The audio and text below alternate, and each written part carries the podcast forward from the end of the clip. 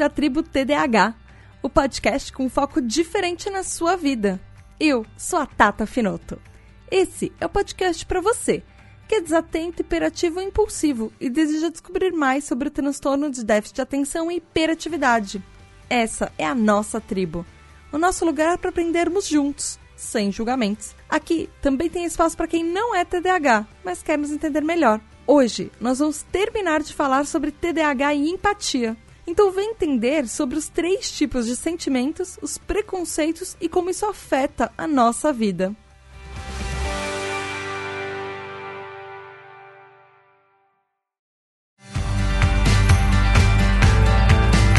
tribo, tudo bem? Hoje nós vamos terminar o último episódio falando sobre TDAH e empatia. Tem muita coisa para falar, por isso que eu dividi esse episódio em dois, como a gente tem feito nos últimos meses. E vamos recapitular um pouquinho.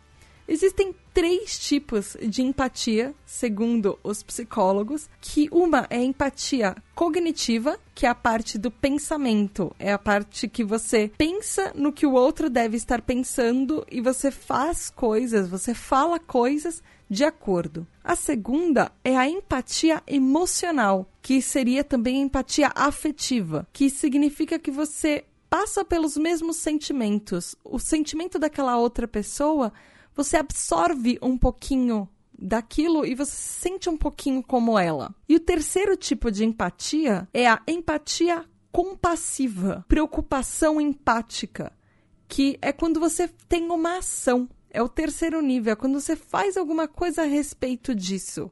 Nós já falamos que às vezes TDAHs podem se sentir sobrecarregados pelos sentimentos das outras pessoas, nós podemos também, às vezes, agir de forma, às vezes por causa da nossa impulsividade, é, ou, ou, o fato de a gente ser meio distraído, parecer que a gente não liga para outras pessoas. Isso pode fazer com que as outras pessoas, quem está de fora, ache que nós não temos empatia, ou que nós somos narcisistas, ou nós somos egoístas. Às vezes, quando você é criança, por exemplo, e você faz uma birra, as pessoas acham que você não pensa na outra pessoa. E isso pode acontecer muito. Crianças TDAHs que fazem birras que são desproporcionais, que elas estouram muito fácil por causa de coisas muito pequenas e às vezes elas usam técnicas técnica de criança, mas ainda é um tipo de técnica que às vezes elas ficam roxas e desmaiam de tanto chorar, elas deitam no chão e fazem uma cena, às vezes elas ficam muito bravas, às vezes elas prendem a respiração. Existem diversos tipos de coisas que crianças fazem, às vezes instintivamente, sem pensar até, para conseguir o que elas querem. E isso às vezes pode ser percebido como uma falta de empatia e uma falta de ligar para outras pessoas. E TDAHs tem uma tendência a fazer um pouco mais isso. Assim como nós TDAHs temos uma tendência de ser mais socialmente desajustadinhos. A gente não lida tão bem quanto pessoas neurotípicas com situações sociais. É muito mais comum você ver um TDAH quietinho, isolado num canto, sem amigos para brincar. Um TDAH que não é chamado para as festinhas ou que quando ele faz uma festa, poucos amigos vão.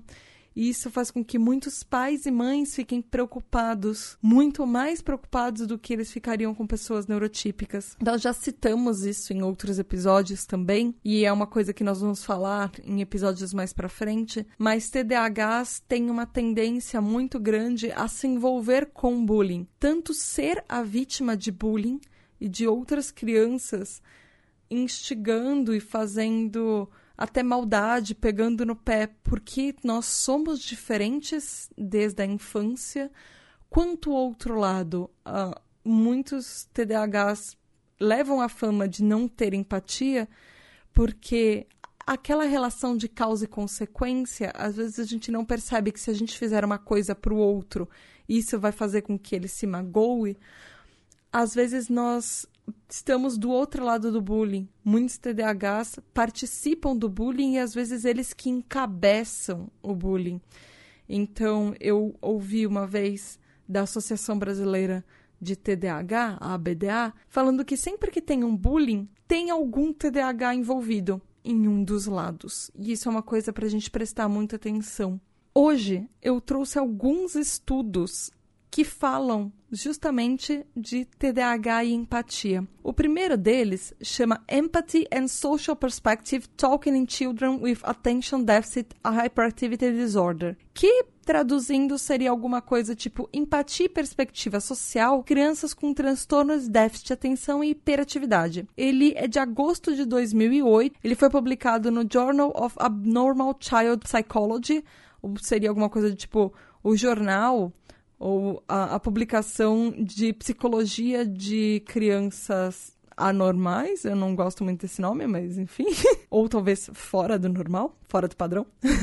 Esse estudo, por que, que ele é o primeiro que eu vou falar? Porque ele foi feito com crianças pequenas. Ele foi feito com uma faixa etária entre 8 e 12 anos de idade, com e sem déficit de atenção. Então, tinham crianças neurotípicas comparadas com crianças com TDAH. Esse estudo foi feito com 92 crianças, sendo 50 com TDAH, 42 que eram neurotípicas. Ele fala que os próprios pais e mães das crianças com TDAH dizem que elas são menos empáticas e que isso é uma ocorrência que foi comum entre outros problemas de conduta entre crianças com TDAH.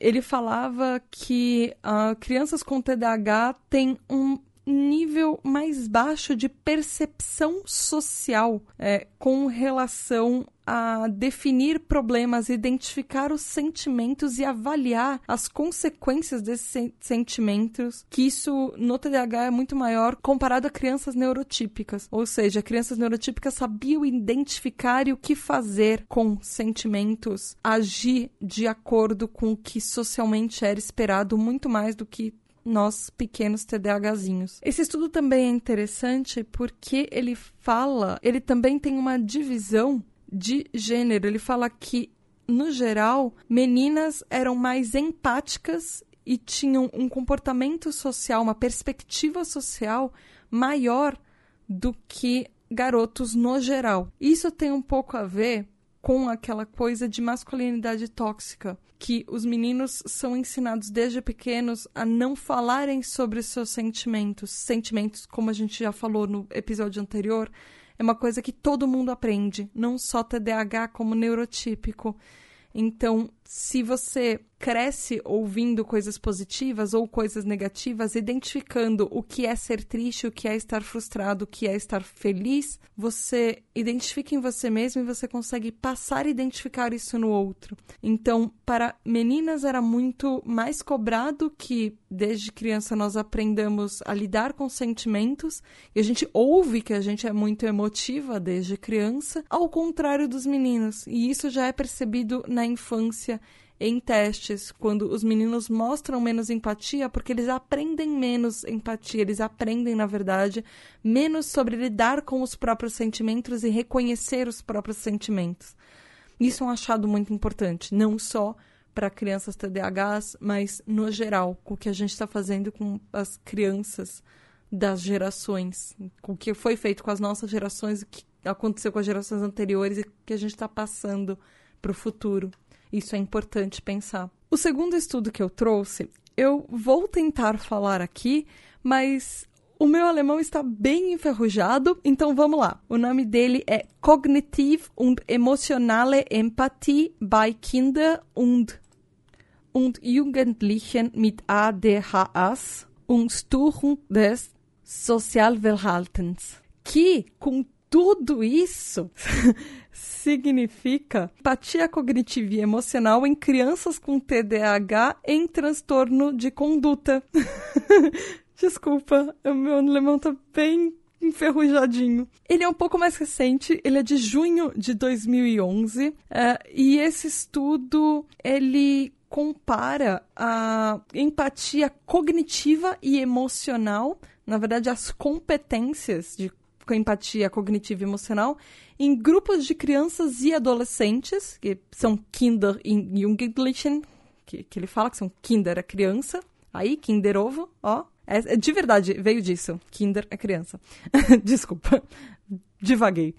Mas É, e ele fala com, comparado com outros transtornos psicológicos. E esse estudo é interessante porque ele só testou garotos e rapazes. Ele testou 20 adolescentes e crianças com transtorno de déficit de atenção que eram predominantemente desatentos. Eles testou mais 20 TDAHs do tipo combinado, que é aquele que é tanto desatento quanto hiperativo e impulsivo, mais 20 crianças e adolescentes com transtorno de conduta, que é um outro transtorno mental, 36 crianças que seriam do grupo controle. Grupo controle seriam pessoas neurotípicas, sem nada disso. Esse estudo uh, deu estímulos e situações de perspectiva, e os adolescentes precisavam fazer esses testes, e o grupo controle, é o grupo neurotípico, na verdade, ele obviamente foi melhor do que o grupo de TDAH combinado e de transtorno de conduta, coisas objetivas. As crianças e os adolescentes com TDAH desatento, eles mostraram significativamente mais empatia emocional do que os outros garotos e rapazes com TDAH do tipo combinado uh, que completaram as mesmas tarefas. E uma coisa que foi notada é que não tinham diferenças nos grupos quanto a reconhecimento emocional nos questionários subjetivos. O que, que isso mostra, na verdade? O tipo significa que se você é TDAH desatento, você é mais empático do que um TDAH do tipo combinado? Não necessariamente, porque uma coisa que a gente já discutiu antes, que os fatores de impulsividade e hiperatividade do TDAH combinado podem ter afetado o reconhecimento da, da situação que foi apresentada de uma forma emotiva. Às vezes, a hiperatividade, que pode parecer para a sociedade como uma falta de empatia, foi simplesmente a hora que você não percebeu o que estava acontecendo porque alguma outra coisa. Você agiu de uma outra maneira, simplesmente porque você foi impulsivo sobre isso. Tanto o grupo combinado quanto o grupo desatento tem menores níveis, na verdade, apresentam resultados mais baixos do que o grupo neurotípico, talvez até pelo, pela própria desatenção, de se distrair na hora, que é uma coisa que o neurotípico não apresenta, obviamente. Esse estudo ele é importante justamente porque ele testa diferentes tipos de TDAHs, o que não foi feito em alguns outros estudos. E ele mostra um pouco essa diferença de empatia entre os subtipos de TDAH. De novo, uma coisa que eu falei no último episódio. Todos esses estudos, eles são feitos de uma perspectiva que ela é de profissional para paciente. Eu acho que falta empatia no, no próprio estudo para entender de igual para igual o que um TDAH passa. E eu, particularmente, acho muito complicado você medir empatia, que é um sentimento e uma coisa completamente subjetiva. Como você pode comparar se uma pessoa está sentindo o que a outra está sentindo? Você só pode comparar, na verdade, se ela age de acordo com o que é esperado dela. TDAHs não têm uma tendência de agir de acordo com o que os outros esperam necessariamente. Então, isto, como um próprio preconceito social, pode ser visto como uma falta de ligar para o outro, o que na verdade está simplesmente ligado com uma falta de fazer o que é esperado da gente na hora certa, no momento certo. Então, é bem interessante a gente pensar nisso também, analisar os estudos e tentar entender o que, que cada um deles significa.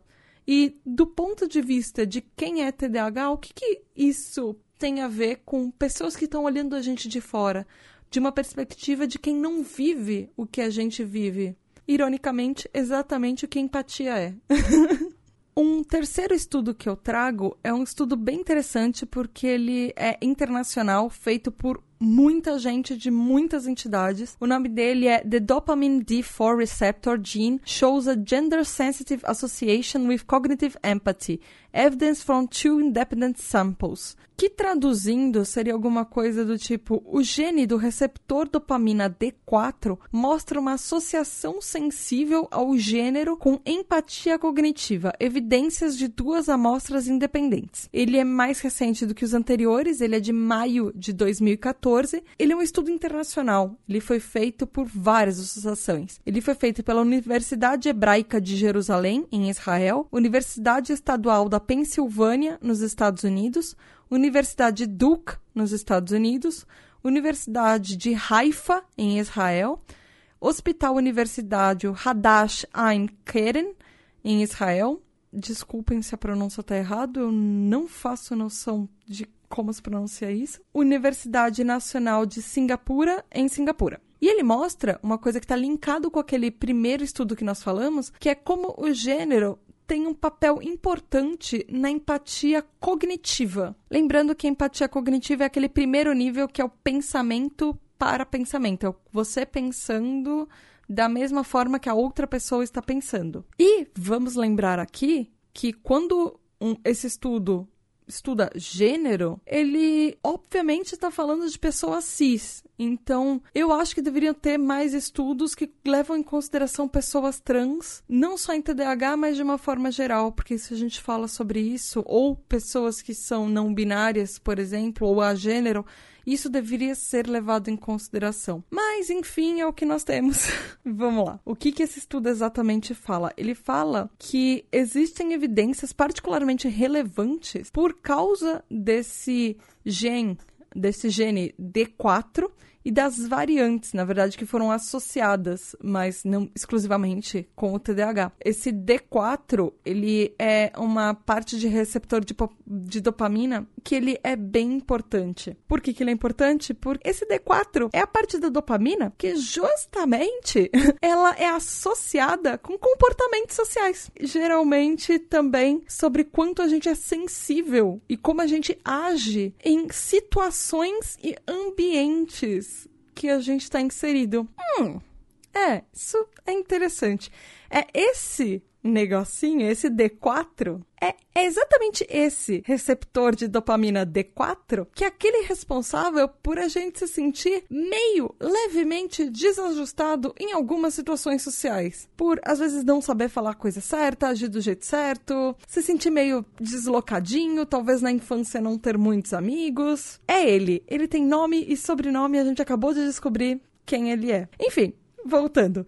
E o estudo mostra exatamente isso. Ele fala que existem cada vez mais evidências que apontam para um papel da dopamina em modular o comportamento social. Lá vem a dopamina, nossa velha amiga, que a gente sempre fala que ela tem muito, muito, muito a ver no TDAH. E ela mostra também que esse estudo ele fala que ela pode ser multifacetada e combinada com empatia cognitiva e empatia emocional, que é aquela de sentir o que o outro está sentindo. A empatia, nesse estudo, eles falam que ela pode mostrar que ela é um grande motivador para comportamentos sociais, inclusive em comportamentos multifacetados. Ele fala que mulheres mostram uma variante genética, que é um alete uh, 7R, que ele, as mulheres, eles têm, nós tivemos, na verdade, graus maiores e notas maiores de empatia cognitiva que, de, do que as mulheres que não têm esse gene, esse gene, na verdade, 7R. E os homens com esse 7R, ao contrário, quem tem mostra que eles têm menos empatia do que os outros. Isso fica meio confuso, na verdade, para saber quem é quem e como afeta o quê, mas no fim, isso tudo mostra que existem genes que eles afetam, dependendo de se biologicamente você tem uma constituição que nasceu com útero ou nasceu com pênis, se você vai ser mais propenso a ser sensível empaticamente ou não. E eu prometo que esse é o último estudo do dia. Eu sei, tá ficando chato, desculpa. e lá vem eu, de novo, pedindo várias desculpas. O que eu falei no último episódio, que pedir desculpas por fazer coisas de TDAHs não é uma coisa legal, que é contraproducente. Mas assim como eu disse, é um comportamento que vários de nós TDAHs temos e é difícil de se livrar. A gente tenta. Enfim. o último estudo chama Dopamine Modulates Egalitarian Behavior in Humans. Olha, significa dopamina modula comportamento igualitário em humanos.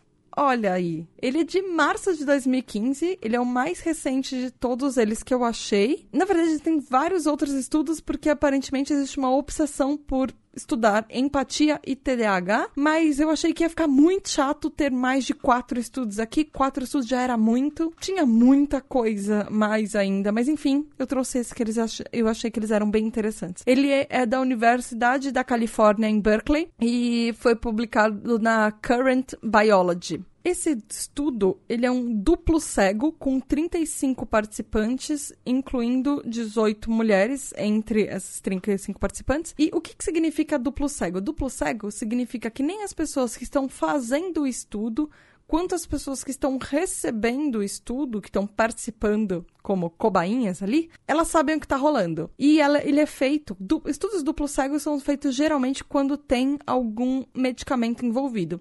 Nesse caso, é, existiam pílulas que elas continham ou placebo ou uma medicação chamada Tolcapone. Por que desse duplo cego? Porque nem quem estava administrando os medicamentos quanto quem estava recebendo, ninguém sabia para quem estava recebendo o placebo, quem estava recebendo a medicação de verdade. Todo mundo estava recebendo alguma coisa, ninguém só sabia o que era o que. E isso é feito para comparar resultados e para com principalmente efeitos colaterais. Isso é bem, bem usado no, na indústria farmacêutica para ver se um medicamento vai ser usado ou não, de uma forma geral, para todos os tipos de medicamentos que existem no mundo. Esse toucapone, em português a gente também conhece como toucapona, ele é um ingrediente, na verdade, que ele prolonga os efeitos da dopamina, que é um neurotransmissor que a gente sabe que é, associado com a sensação de recompensa e motivação do cérebro. A gente já falou isso nos episódios 21 e 22, que foram sobre motivação. Medicações estimulantes,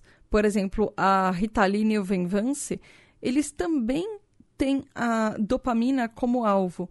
Eles diminuem, eles retardam a recaptação da dopamina na sinapse e no gap uh, entre os nêurons. E o Tolcapone funciona de uma forma um pouquinho diferente disso.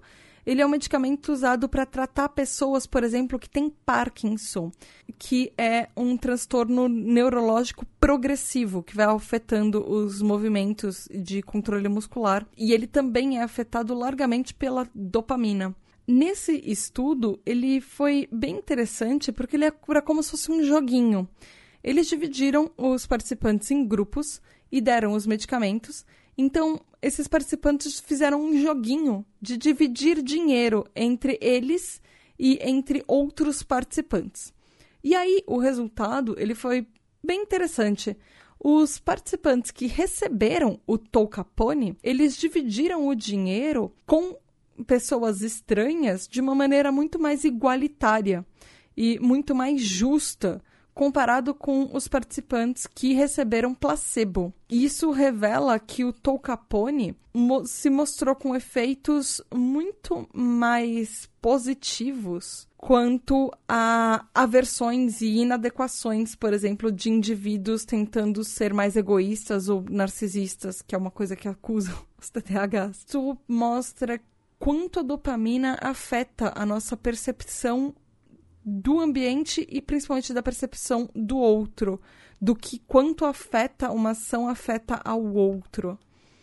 Isso é uma coisa puramente química do nosso cérebro. Por isso que um medicamento que afeta diretamente na dopamina tem um impacto tão grande. Existem sim tipos de pessoas com TDAH que têm um desbalanço neural que ele pode parecer que são mais irritadiços e que têm menos empatia. mas muitas vezes, aliás, isso nunca é uma coisa para uma escolha. Isso é uma coisa que. Isso é um efeito, na verdade, de um desbalanço de dopamina no nosso organismo. Então, muitas coisas a gente está conectando os pontinhos com esses estudos do que a gente disse no episódio anterior. Alguns dos pontos mais importantes desse estudo é que ele mostra que a dopamina é, sim, altamente associada com comportamentos sociais das pessoas que têm ligação com justiça social e com igualdade humana. Uma intervenção farmacológica, uma intervenção de medicamento nessa dopamina aumenta os níveis de pessoas para serem mais empáticas, para se colocarem no lugar do outro. Isso mostra também que se você tiver razões e motivos para comportamentos de igualdade, eles formam uma força hum, muito poderosa, na verdade, para promover comportamentos sociais, que eles promovem cooperação entre pessoas. E isso tudo significa que, num nível neural, num nível do, do nosso cérebro, do, do nosso organismo, existem provas que um ajuste ou um desajuste de dopamina pode mostrar que a gente, às vezes, vai enxergar o outro que está do nosso lado um pouquinho mais, um pouquinho menos. E a gente vai poder, às vezes, com um medicamento ou às vezes com outras técnicas e treino, mas esse estudo fala muito do, da, do envolvimento medicamentoso, como isso afeta o fato de você se colocar no lugar do outro e como a dopamina afeta o nosso organismo com relação a isso, principalmente. Que isso é uma questão de química do nosso cérebro, que nos torna mais ou menos sensíveis a a falta de igualdade do outro. E isso pode nos incomodar um pouco mais ou um pouco menos, conforme a nossa dopamina. Tanto problemas econômicos de outras pessoas, quanto preconceitos que outras pessoas podem estar tá passando na nossa frente, por exemplo. Isso tudo faz parte do nosso córtex pré-frontal, que é aquela área do nosso cérebro que ela é mais afetada pela dopamina e pelas interações sociais. Por isso que alguns medicamentos no TDAH, eles funcionam muito com empatia. Tem muitos casos de pessoas que começaram a tratar crianças com medicamentos, pais principalmente, e sentiram uma diferença de comportamento das crianças que elas pararam de fazer tanta birra, que é uma palavra mais comum, mas que elas começaram a tentar ser um pouco mais calmas e ver um pouco o lado das outras pessoas. Ou adultos mais agressivos que pararam um pouco com a agressividade. Mas isso não significa que nós TDAHs somos pessoas que não são empáticas. Nós já falamos um pouco sobre isso. TDAH também tem vários lados positivos. Isso não significa que a gente não enxerga o outro. Às vezes, alguns tipos de TDAH, porque a gente sabe que TDAH não é uma receita de bolo e todo mundo dentro da nossa tribo é diferente por várias questões, inclusive biológicas, do, do funcionamento do nosso cérebro, do nosso organismo. Então, às vezes você pode ser um pouquinho mais empático que o outro, um pouquinho menos empático que o outro. Você pode tomar uma medicação que funciona um pouquinho mais, um pouquinho menos. Pode não tomar medicação e funcionar isso, trabalhar isso com outros métodos. Mas mais importante é que a gente sabe, o TDAH não é só aquele clichê de você é TDAH, você não tem empatia, você não liga pro outro, você não respondeu a minha mensagem porque você não liga para mim, você chegou atrasado porque você não liga para mim. Não é assim. Nós somos pessoas altamente empáticas e nós somos passionais. Apesar do que os outros dizem, quando a gente tem a experiência, a gente percebe o que o outro está sentindo, a gente vai fazer o impossível por essa outra pessoa. Tem uma frase que ela é daquela série Atypical e eu gosto bastante dessa frase. Ele, o protagonista, que ele é uma pessoa com TEA, com transtorno do espectro autista, que é uma coisa que a gente já falou que tem muitas coisas em comum com o TDAH, inclusive esse estereótipo da empatia. E esse seriado fala assim que o, o protagonista tem uma frase, ele fala que não é que ele não tem empatia. Às vezes ele só não percebe o que o outro está passando. Mas quando ele percebe, ele tem empatia e ele tem muita empatia. Ele sente pelo outro, às vezes muito mais do que uma pessoa neurotípica sentiria, porque ele toma aquela dor para ele. E isso é muito, muito, muito o nosso TDAH. Por isso que a gente é primo tão próximo de pessoas com TEA. Porque a situação é praticamente. É, é, a mesma. Não é nem praticamente, é a mesma. Às vezes a gente tem um pouco mais de dificuldade de identificar o sentimento. Mas quando a gente percebe, a gente tenta mover muslos e fundos para agir com, de uma forma que aquela pessoa se sinta melhor para acolher, para dar carinho para aquela outra pessoa, para fazer com que aquela pessoa se sinta abraçada.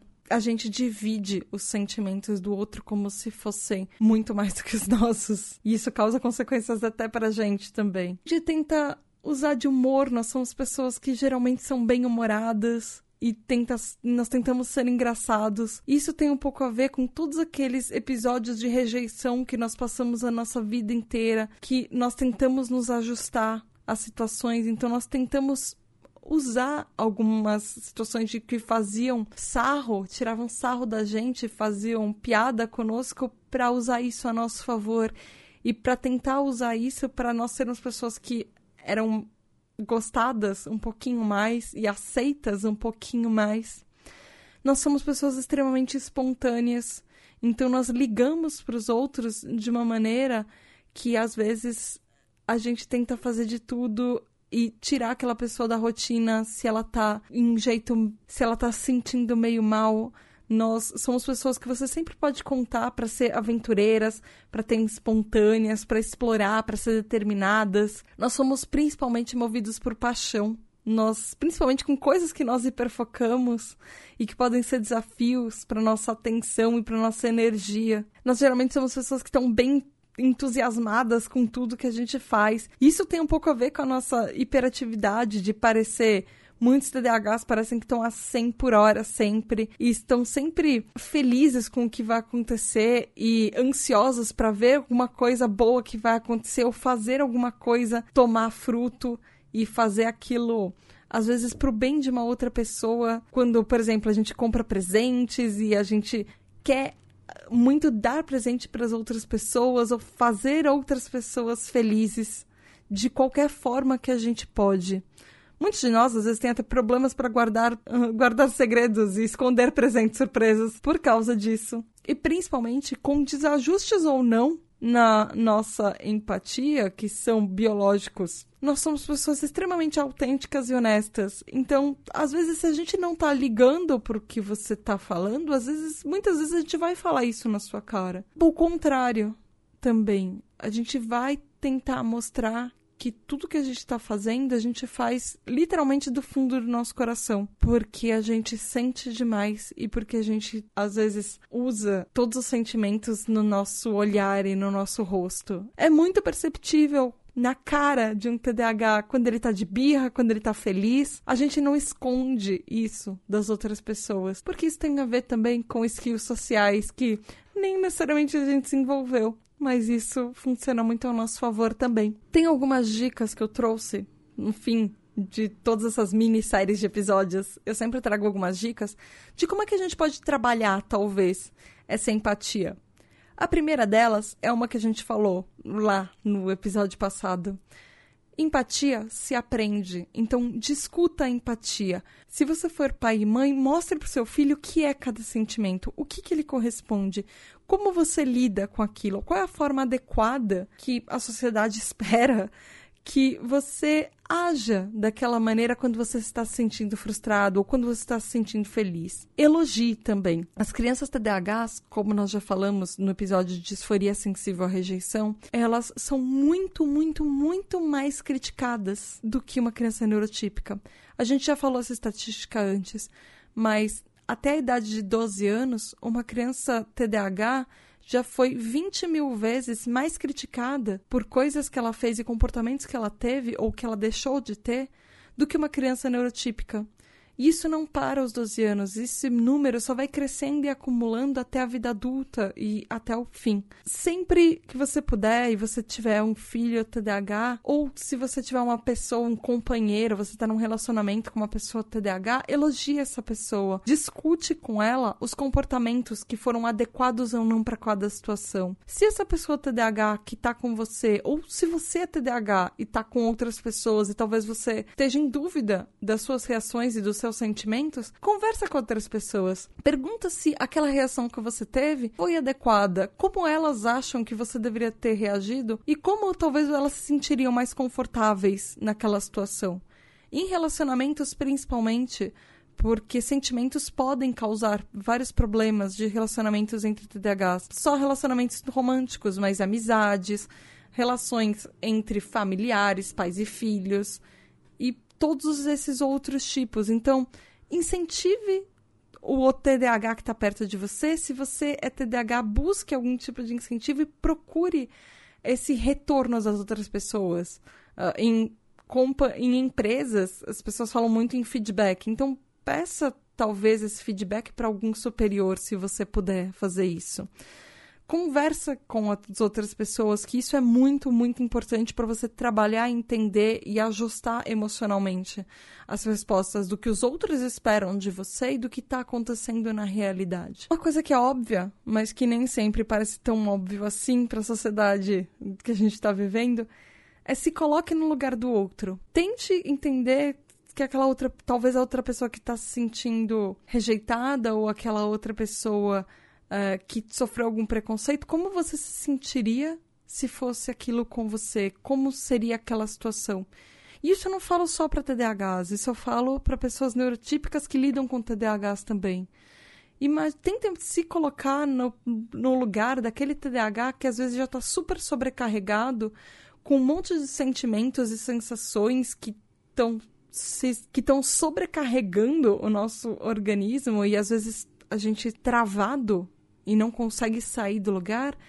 Se você for neurotípico, tenta se colocar no lugar daquela outra pessoa. E se você for TDAH, tenta se acalmar e entender o que a outra pessoa está passando. Tenta respirar antes de começar a brigar, dá um tempo.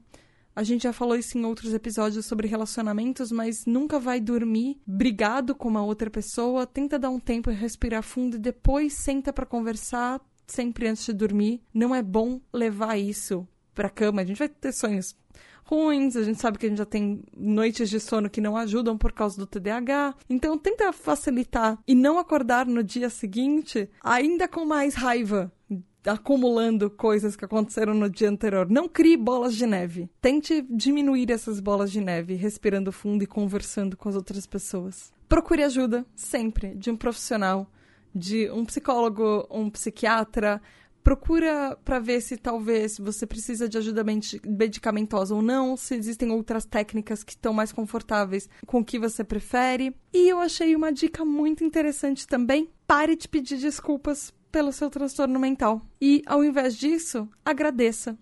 Se a gente fez uma coisa errada, a gente sabe que às vezes a gente precisa pedir desculpas, mas se isso for um fruto de um sintoma nosso, tenta não fazer o que a Tata faz, de a cada 15 palavras, 10 são desculpa. Que eu sei que eu faço muito isso. Vamos, talvez, coletivamente, todos nós tentar mudar. Ao invés de falar desculpa porque eu atrasei, desculpa porque eu falo demais, mudar para alguma coisa do tipo, obrigada por ter esperado, obrigada por me entender, obrigada por me ouvir. E, por exemplo, se você precisar de uma acomodação especial na escola, no trabalho, para qualquer coisa que for sintoma do TDAH, não pede desculpas por você ser assim. A gente não vai mudar. Pedir desculpas não vai mudar nenhum sintoma do TDAH. Então, talvez agradeça que alguém pode se ajustar a você e tenta não mostrar perdão, mas mostrar gratidão por isso. São várias pequenas coisas, algumas delas não são tão fáceis de fazer, tão, de fazer tanto quanto falar, mas talvez juntos a gente possa chegar lá.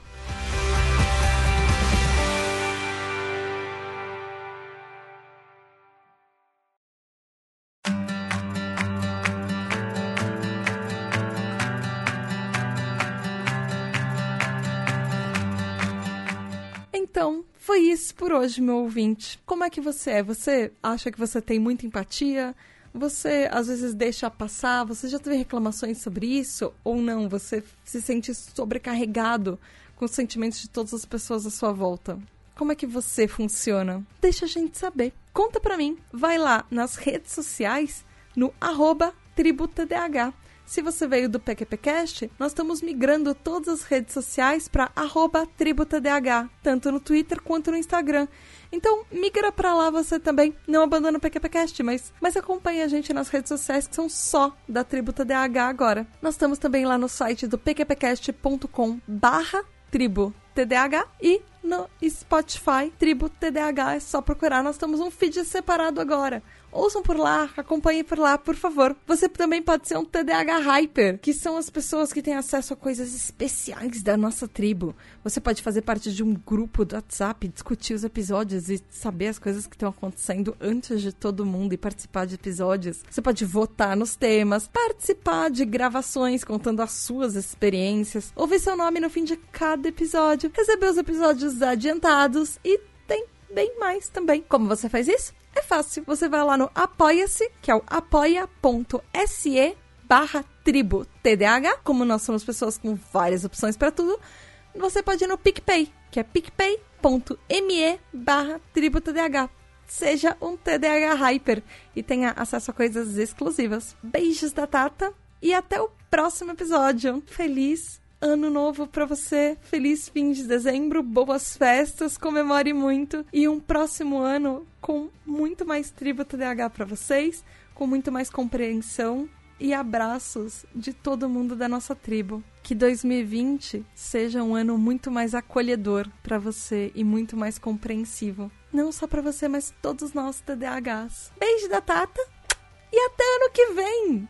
Sempre na primeira e na terceira quinta-feira do mês. Tchau! Até a próxima!